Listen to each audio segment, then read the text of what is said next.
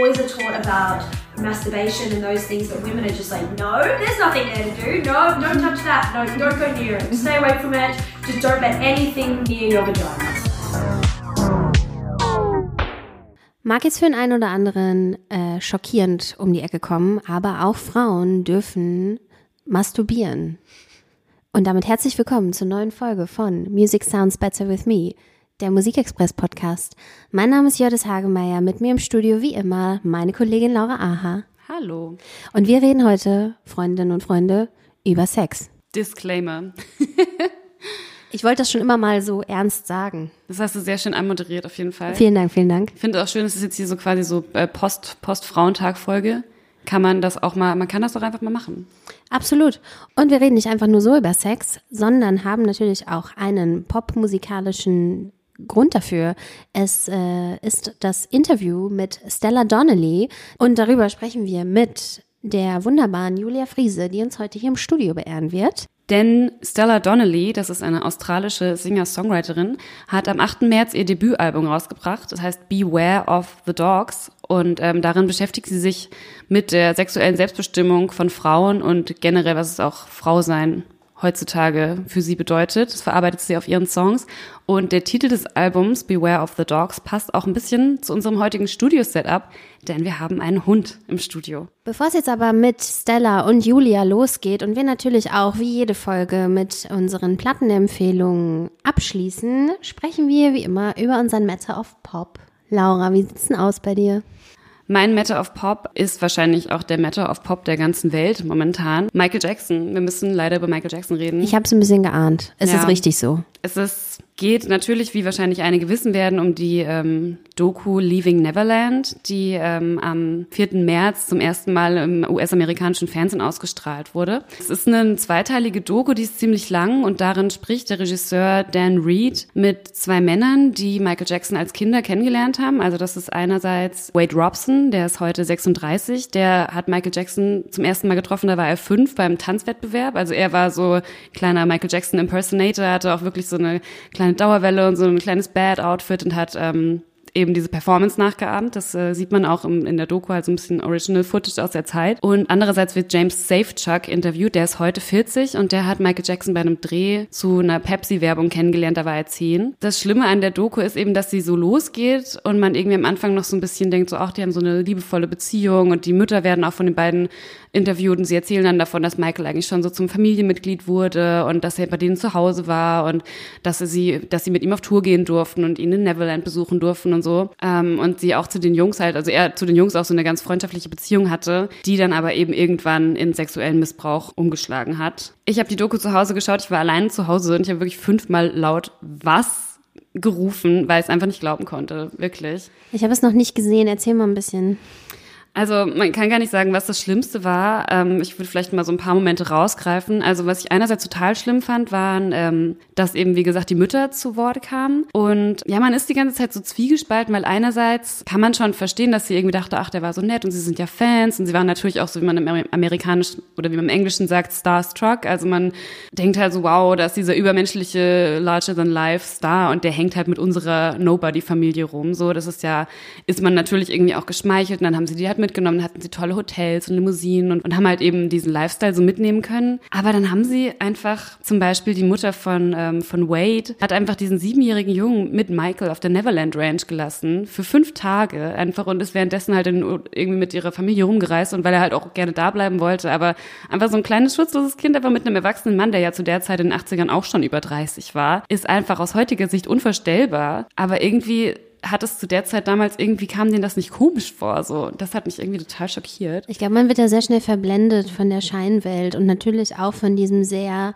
sonnigen, zierlichen Gemüt, ähm, das Michael Jackson ja durchaus irgendwie zuzuschreiben ist, obwohl man sich ja immer nicht so ganz sicher war, ob das nur dieses äh, nicht erwachsen werdende Kind war oder eben da doch dann eine andere Perversion hintersteckte. Was genau wird ihm denn vorgeworfen? Ja, das ist so ein bisschen die Krux an der Geschichte, weil es gab ja eben den ähm, Prozess, er wurde ja schon zu Lebzeiten auch des Kindesmissbrauchs angeklagt und damals haben die beiden Jungs ihn eben ähm, entlastet Ähm, das wird dann aber auch nochmal thematisiert, warum sie das gemacht haben, weil sie halt irgendwie das Gefühl hatten, sie konnten ihm halt irgendwie was, irgendwie helfen. Ähm, und sie haben dann eben erst viel später realisiert, wie sehr sie eigentlich dadurch traumatisiert wurden. In dem Sinne ist die Doku eben nochmal ihre Chance, jetzt ihre Sicht der Dinge nochmal darzulegen.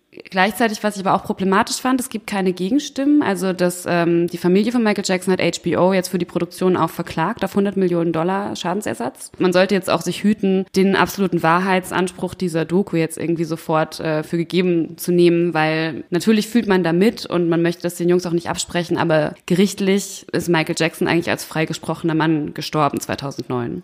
Die Frage für uns ist natürlich jetzt auch ein bisschen, wie man mit der musikalischen Verantwortung umgeht im Nachgang. Inwiefern sind wir dazu verpflichtet, solche Musik nicht mehr zu unterstützen oder darf man noch The Way You Make Me Feel hören, ohne das auf eine ganz unangenehme Weise zu verstehen. Ja, ich denke auch, da werden ja wahrscheinlich, jeder von uns hat wahrscheinlich mal so eine Hochzeit oder eine Abi-Feier gehabt oder irgendwas. Michael Jackson ist einfach in jedermanns Leben irgendwie zu einem gewissen Zeitpunkt da gewesen. Das kann man natürlich auch nicht mehr nachträglich rausradieren, so und hat natürlich auch so viele Musiker halt beeinflusst. Deswegen man wird jetzt, also die, das Vermächtnis von Michael Jackson wird man nicht auslöschen können. Ähm, ja, ich finde die Frage auch total schwierig. Ähm, wir haben tatsächlich jetzt auch im kommenden Musikexpress ein Stück dazu, wo es darum geht, kann man Werk und Autor trennen? Weil man hat ja auch das Gefühl, dass es momentan so ein bisschen so eine Enthüllungswelle gibt mit R. Kelly und weiß ich nicht, also es ist gerade viel. Ja, wir könnten jetzt irgendwie noch Stunden weitermachen. Mhm. Ich habe das Gefühl, wir haben schon total lange geredet. Ähm, Genau, was hast du denn Soll noch? Soll ich auch nochmal schnell? Was ja, was, was denn, gab's noch, also sorry, es war einfach mein Riesenthema die letzten Tage. Absolut ich richtig. sehr getroffen als Fan. Aber gibt's vielleicht noch einen Matter of Pop von deiner Seite? Ja, ich habe auch wen getroffen. Du hast gerade getroffen gesagt, oder? Eine, die schlechteste Überleitung äh, dieses Podcasts bislang.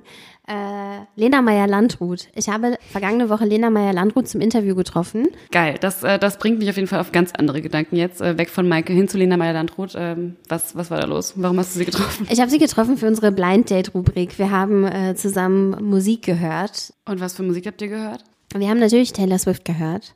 Wir haben aber auch ähm, die äh, Düsseldorf Düsterboys gehört mit Mareike Amado, äh, einem großartigen Stück deutscher Musikgeschichte, wie ich finde. Blood Orange war noch dabei, Rin war dabei. Also man, man kann mit ihr sehr gut über Musik reden. Ich finde es ja auch immer sehr ungerecht, dass ähm, deutschen Popstars in Anführungszeichen ein bisschen missgünstig unterstellt wird. Sie würden ja einfach in die Riege der Revolverhelds und Yvonne Katterfelds dieser Welt kommen. Wenn man auf dem Spotify-Account von Lena Meyer-Landrut unterwegs ist, wird einem nämlich genau das suggeriert. Wenn dir das gefällt, dann hör doch mal, für dich schiebe ich die Wolken weiter. ähm, tut es nicht, denn für mich ist das äh, eine Falschbehandlung des, äh, des musikalischen Werkes von Lena Meyer-Landrut tatsächlich. Ich finde das gar nicht so scheiße, was sie macht.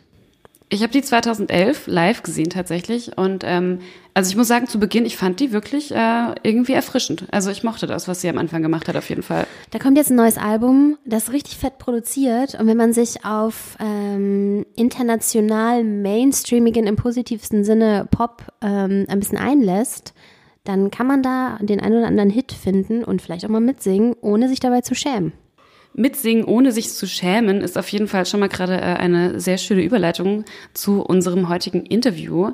Darin geht es nämlich auch um Themen, die ein bisschen schambehaftet sind in der Gesellschaft, zu Unrecht, wie wir gleich erfahren werden. Wir wollen heute im Studio über eine ähm, australische Musikerin sprechen. Stella Donnelly heißt sie. Sie ist noch ziemlich jung und hat jetzt auch am 8. März erst ihr Debütalbum herausgebracht. Das heißt Beware of the Dogs. Und wir in der Musikexpress-Redaktion, das kann man schon so sagen, sind schon kleine Fanboys und Girls von Stella. Sie ist Platte des Monats geworden bei uns. 5,5 Sterne hat sie bekommen von 6. Sie hat 2017 ihre erste EP Thrush Metal rausgebracht. Darüber hatten wir dann 2018 auch schon ein kleines Feature, wo sie drin vorkam. Da ging es, es hieß Women at Work. Das fand ich sehr schön. Es ging eben um Musikerinnen aus Australien. Julia Friese hat sie für den aktuellen Musikexpress getroffen und ähm, mit ihr über dieses Album gesprochen. Und sie ist heute bei uns auch im Studio. So ein Zufall. Hallo Julia. Ja, Julia ist schon, äh, wir haben gerade überlegt, vier bis fünf Jahre schon Autorin bei uns im Musikexpress, schreibt aber auch für alle möglichen anderen Zeitungen, unter anderem Spiegel Online und Zeit Online, hauptsächlich über Musikthemen und wir freuen uns sehr, dass sie heute bei uns ist. Äh, danke für die Einladung.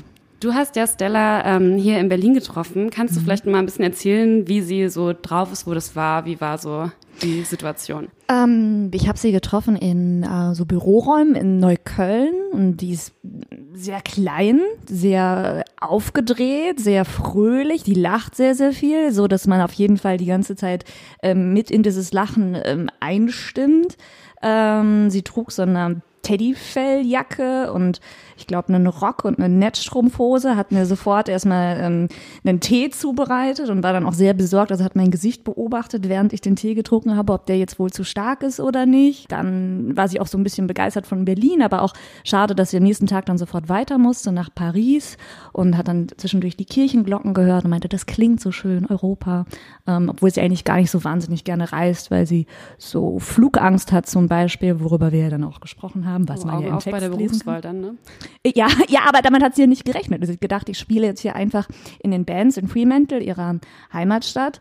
Ähm, also da ist sie einer von, keine Ahnung, ich würde jetzt mal ähm, grob schätzen, zehn Musikern, so klang das zumindest, weil sie meinte, dass wenn man dort ein, ein, ein Instrument beherrscht oder gleich mehrere, dann wird man halt immer automatisch in sämtliche Bands verpflichtet, mit denen zu spielen.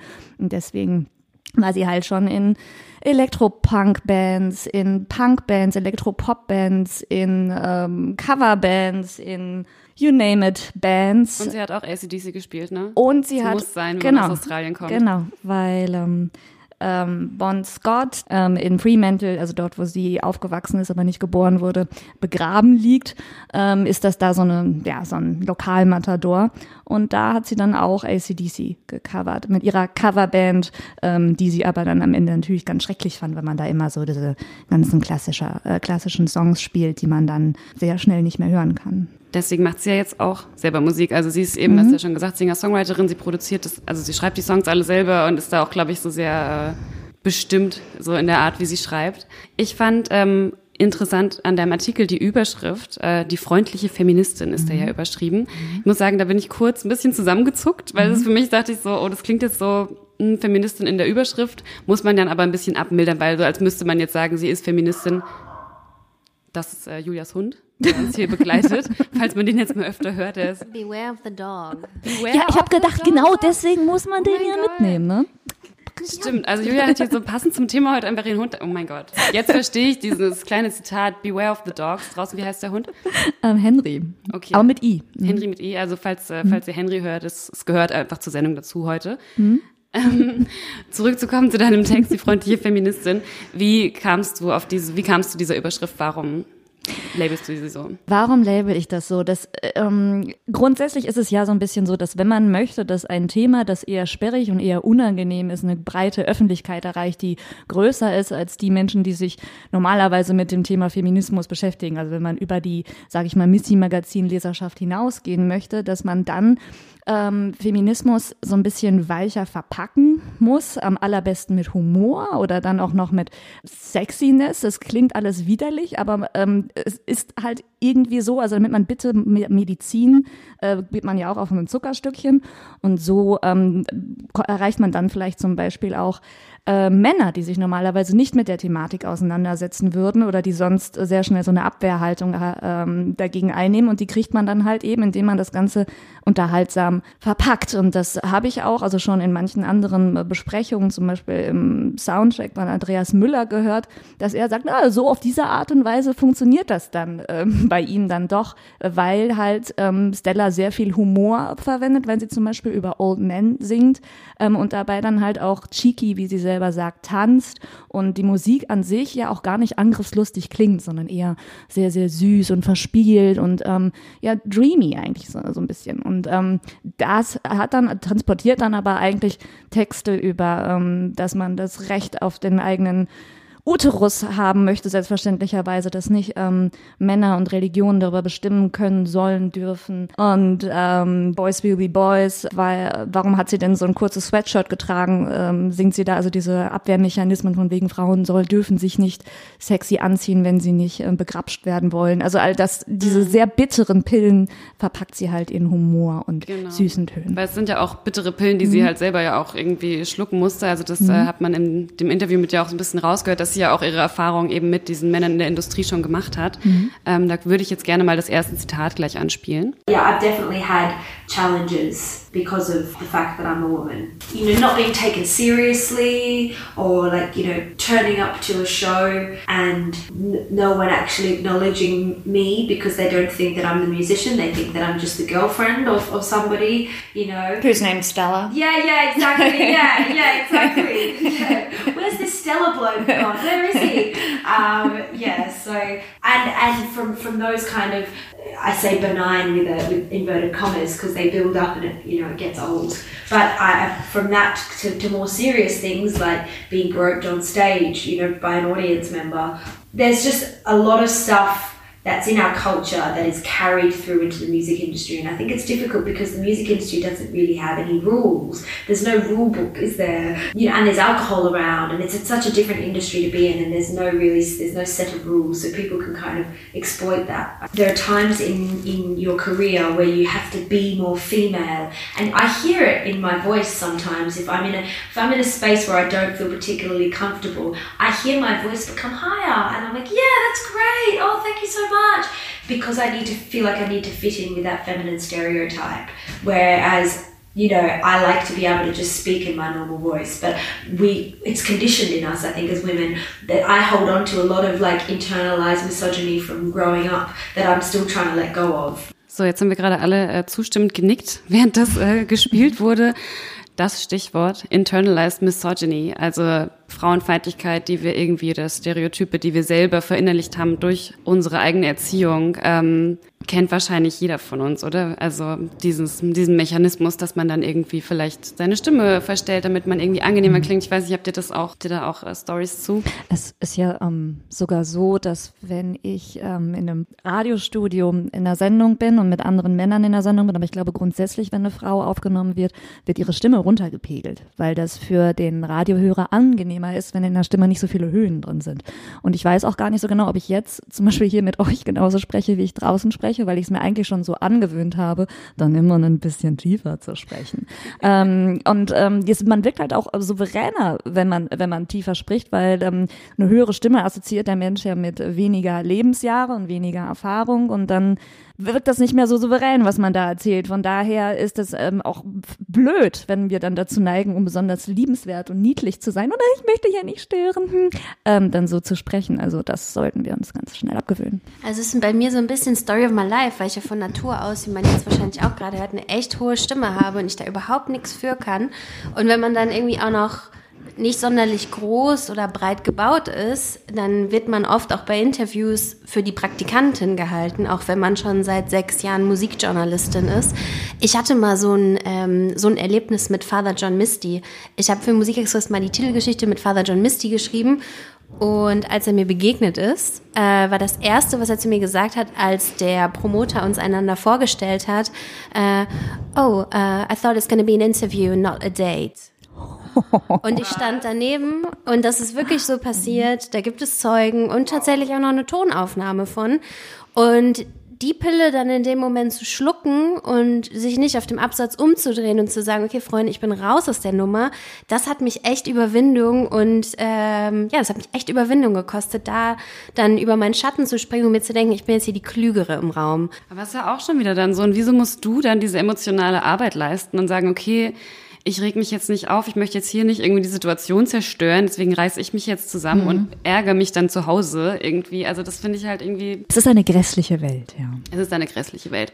Ähm, deswegen ist es ja so schön, dass es äh, Leute wie Stella Donnelly mhm. gibt, die das Ganze ähm, aber auch mit Humor schaffen und äh, auf eine schöne Art und Weise in ihrer Musik zu verarbeiten, weil das ist gerade auch schon angesprochen. Es gibt eben diesen Song Boys Will Be Boys, ähm, der auch auf ihrer ersten EP schon drauf war, der mhm. aber für sie so wichtig war, dass sie ihn äh, jetzt trotzdem auf das zweite Album Album, also auf ihr Debütalbum mehr oder weniger mhm. ähm, auch noch mit draufgenommen hat. Mhm. Und ähm, ihr habt da ein bisschen über die Art und Weise gesprochen, wie sie Musik aufnimmt und wie ihre mhm. Musik klingt. Und da hat sie das Wort ugly verwendet. Da können wir vielleicht mal kurz die Aufnahme anhören und dann gleich drüber sprechen. I was meant to put out a 30 cassette tape release mhm. um, of, I guess, demos. Really, the, the EP was so simple, and but I was really happy with it. I was felt it felt real, and it wasn't um, fancy, mhm. and it wasn't uh, I don't think it was like well. Uh, I didn't like go really hard into it. I think I was very much relaxed about it. I was like, these are the songs, here you go, whatever, good riddance. And then everything went mad with it. And I was, I was really happy though, because it, if they're picking up that, it means that they're going to pick up things, you know, that I, that, because it was real, it was me. Yeah. So it really picked up you. Yeah, exactly. Yeah. yeah, mm-hmm. yeah. There's no frills, no no hiding behind any sort of like drum track or anything. It's like completely myself. Um, you know, in its ugliest and most vulnerable form. What, what, what, do you think is so ugly about it? Uh, ugly in the, in the sense that I'm allowing myself to yell on it in Mechanical Bull, or that I'm, you know, I'm playing a hundred dollar guitar from South Korea that you know I bought of a friend for you know hundred bucks, and you know singing through a microphone that isn't good quality, and you know what I mean. It was all of those things that I didn't have. I just did because I didn't have any money, so it was just like that's how I was going to record it. So I mean, ugly in the sense that it that I was very really vulnerable, and um, I wasn't really scared to let people see that. I just kind of let it happen. Ist ja manchmal auch so eine Sache, wenn ähm, Frauen in ihrem Job versuchen, noch besser zu sein als die Männer, weil sie das Gefühl haben, ihre Sachen müssten besonders scheinen. Ich habe das manchmal das Gefühl, dass wir das auch hier im Podcast haben. Ähm, ich glaube, da spreche ich für uns beide, Laura. Du darfst keine Fehler machen, weil bei der Frau wird's als erstes gemerkt. Dann eine Platte zu produzieren oder Tracks zu produzieren, in denen man nicht die teuerste Gitarre nimmt und vielleicht nicht die beste Produktionsaufnahmemethode wählt oder nicht nochmal 20 Takes macht, damit es nicht ähm, damit nichts gehört wird, was irgendwie falsch in Anführungszeichen sein kann, ist ja auch ein Zeichen von einem gewissen Selbstbewusstsein. Hast du sie als total selbstbewusste, freie Frau getroffen, als ihr euch äh, zum Interview gesehen habt? Selbstbewusst auf jeden Fall. Sehr, sehr, sehr selbstbewusst. Auch, dass sie, ähm, sie hat ja auch so auf ihrer EP, waren schon so Lyrics drauf, okay, wenn du mich vielleicht nicht lustig findest, ist mir egal, ich finde mich lustig und meine, meine Mami liebt mich. Also, das ist ja auch so dieses, ähm, dieses Grundbild von, ich akzeptiere mich selbst so, wie ich bin und kann das auch gut nach außen tragen und dass sie das so ugly produziert hat, damit fühlt sie sich dann auch, also mit der Platte dieses Boys Baby Boys, als sie das auf, von der EP auf das Album genommen hat, hat sie das auch nicht nochmal neu produziert oder mit, ähm, die hat ja jetzt mehr Musiker, sie hat jetzt eine Band, was sie bei der, aber bei der EP noch nicht hatte. Nichtsdestotrotz hat sie das dann nicht nochmal mehr Musikern eingespielt. Von daher, das lebt von, von dieser rohen, ähm, von, von diesem rohen Sound und äh, dass sie am Anfang das auch nur auf Kassette veröffentlicht hat, finde ich eigentlich relativ passend. Ich finde, Stella Donnelly ist so Musik, die man hervorragend auf Kassette hören kann. Das ist so ein, so ein, so ein Tape-Sound eigentlich. Im Auto, auf dem Weg zu, weiß Zum nicht, irgendwo. Date, bevor Zum- ich ihn abserviere. Ja, wie ein Mechanical Bull ihn von mir runterschmeiße. So, so singt sie ja. ja. Ja, ihre Texte sind einfach eh super witzig, einfach stellenweise, hast du ja gerade auch schon gesagt, das ist ja auch so ein bisschen ihre Waffe, dieser Humor. Ähm, da fand ich eine Stelle in eurem Interview total toll, wo du äh, eine Zeile aus Mosquito zitiert hast und darüber habt ihr dann gesprochen. Ähm, ich mache das gerade mal an. Yeah. Um, Mosquito has one of my most favorite lines. I used my vibrator wishing it was you. Yeah. So true. It's my way of doing a love song, you know? yeah. yeah, I that song is I've never written a love song before. That was my attempt at writing a love song and you know, it, it's I, I had to use word I had to make it real and visceral and I had to make it kind of, you know, um me in a way and honest and even though that's a bit like oh why is she singing about a vibrator? That's weird. But No, me, no, no, it's not my, weird. It's my life. Yeah, it's, it's it everyday life, and it's it's a huge part of female sexuality Exactly. who is challenged. But and, and we don't talk about it enough and we don't celebrate female sexuality Mm-hmm. enough you know we don't we don't um, it's not something we're taught in schools is that really strong no, no, no, it's, it's a good tea. It's, It's a good, good. tea. it's a Um, good tea. I can need any caffeine. It's yeah yeah yeah um, you know we don't you know boys are taught about masturbation and those things but women are just like no there's nothing there to do no don't touch that no don't go near it stay away from it just don't let anything near your vagina you know like at, in school that's what we're taught and um, I think it's just completely false that we should be, you know, owning our sexuality and owning our sexual drive and our, you know, orgasm. Ja, Word vor allen Dingen erstmal. Und äh, da haben wir auch gerade den Tee gehört im Zitat, dass sie sehr caring ist und sich dich gefragt hat, ob der Tee zu stark ist, falls man sich jetzt gerade wundert, was da gerade so geklappert hat. Ähm, aber ja, also Stella wie schreibt Love Songs über ihren Vibrator. Naja, aber, aber auch, und das ist ja auch ungewöhnlich, es sind, glaube ich, 13 Songs auf der Platte und da ist nur ein einziger Love-Song bei. Und ähm, das ist ja also eigentlich ähm, sehr, sehr beliebtes Genre, dann über Liebe zu singen und das dann nicht zu tun und äh, wie gesagt, das nur in einem Song zu tun und den mehr über die äh, weibliche Sexualität und ähm, finde ich, finde ich sehr, sehr gut, vor allen Dingen, weil es das ähm, selten gibt. Ich, mir ist es jetzt in, in, in Serien häufiger aufgefallen, dass der Vibrator mal ähm, zum Einsatz kommt, also auch so häufig zum Einsatz kommt, wie es vielleicht auch im wahren Alltag der Fall ist.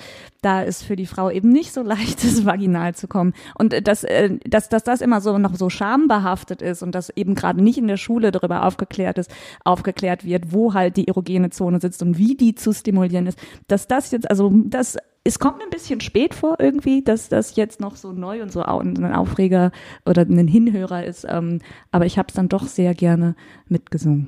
Ja, eben, weil manchmal man kennt das, naja, aber wenn man überlegt, so vielleicht von Sex in the City, das war vielleicht so das erste Mal, dass man da wirklich mal gesehen mhm. hat, wie eine Frau das einfach sich sowas kauft und irgendwie darüber spricht mit ihren Freundinnen, ja, oder? Das aber, war aber, vielleicht aber da so. ist es ja auch noch so, da ist es ja auch noch so, dass die den alleine benutzen, so als Mannersatz quasi. Das mhm. ist jetzt in dem Song zwar auch so, aber es gibt zum Beispiel bei dieser Judd Apatow-Sendung Love, da ähm, wird das ja auch so als so die Ernüchterung des Sexes genommen, äh, gesehen, wenn äh, sie dann halt die Schublade aufmacht und er reicht halt nicht, sondern sie nimmt den Vibrator noch zu. Das ist aber Quatsch. Es geht nicht darum, was nicht reicht, sondern es geht darum, wie der weibliche Körper halt funktioniert und wie er nicht funktioniert. Und das ist eben weibliche Sexualität. Und ja. Äh, bei Sex and the City mhm. gibt es doch auch die äh, eine Folge, in der der Vibrator von der sehr katholisch-christlich geprägten äh, polnischen ähm, Putzfrau ähm, durch eine heilige Maria-Figur im Nachttisch ersetzt wird. Mhm, genau. ähm, ich finde, das ist eigentlich ein ganz schönes Zeichen davon, wie man auch heute manchmal noch da, damit um, da so mit umgegangen wird, dass, dass eben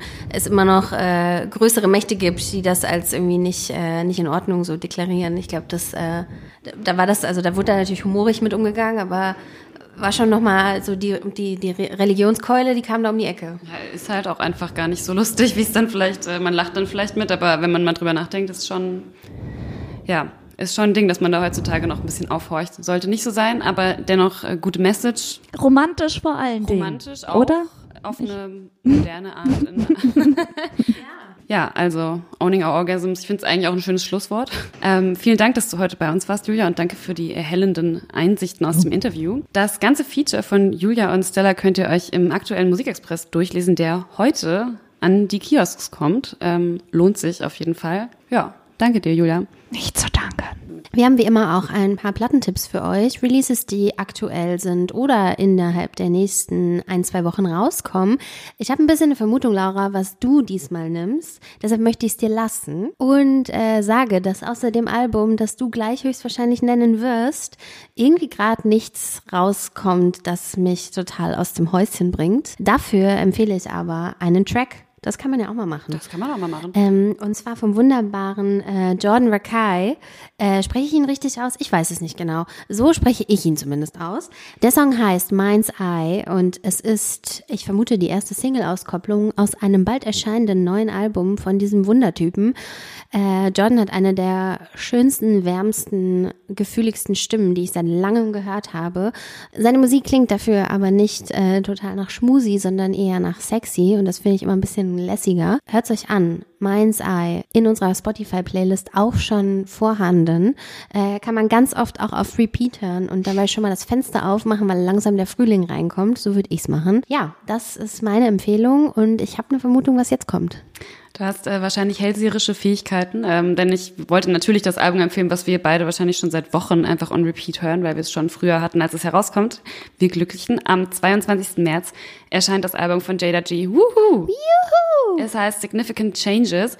Und das Tolle an Jada G ist, also sie ist DJ und Produzentin eigentlich aus Kanada, lebt aber mittlerweile in Berlin, aber sie hat auch Umwelt- und Ressourcenmanagement studiert und äh, quasi zeitgleich zu ihrem Album auch ihre Abschlussarbeit darüber geschrieben, über die Auswirkungen des Klimawandels auf die Orcas in ihrer kanadischen Heimat. Und ähm, das hat sie in ihrem Album verarbeitet. Also man hört irgendwie Samples von irgendwelchen Meeresbiologen, man hört äh, die Orcas tatsächlich auch auf diesem Album, aber es ist halt trotzdem ein solides, richtig geiles Hausalbum geworden. Sollte man sich direkt dann nach Jordan Rakai anhören und sie wird garantiert auch auf einigen Festivals diesen Sommer zu sehen sein. Und nicht nur auf ein paar Festivals, sondern auch in der nächsten Folge von Music Sounds Better With Me, der Musikexpress Podcast. Wir haben mit Jada G gesprochen. Yes. Geil, ich freue mich richtig und möchte noch mal kurz darauf hinweisen, dass wir uns natürlich auch immer freuen, wenn wir Feedback von euch bekommen. Wir ähm, lieben es, E-Mails zu lesen, podcast at musikexpress.de. Ihr könnt uns aber auch immer bei Instagram schreiben über den offiziellen Account des Musikexpress Magazins und wir schauen auch immer mal wieder bei Facebook rein. Äh, also meldet euch doch ruhig mal. Schreibt uns auch gerne eine Bewertung und gebt uns ein paar Sterne in der Podcast-App eurer Wahl. Uns gibt's bei Spotify, Deezer, iTunes, überall wo es nur vorstellbar ist. Wir hören uns an dieser Stelle in genau zwei Wochen wieder. Die nächste Folge unseres Podcasts mit Jada G und Laura und mir.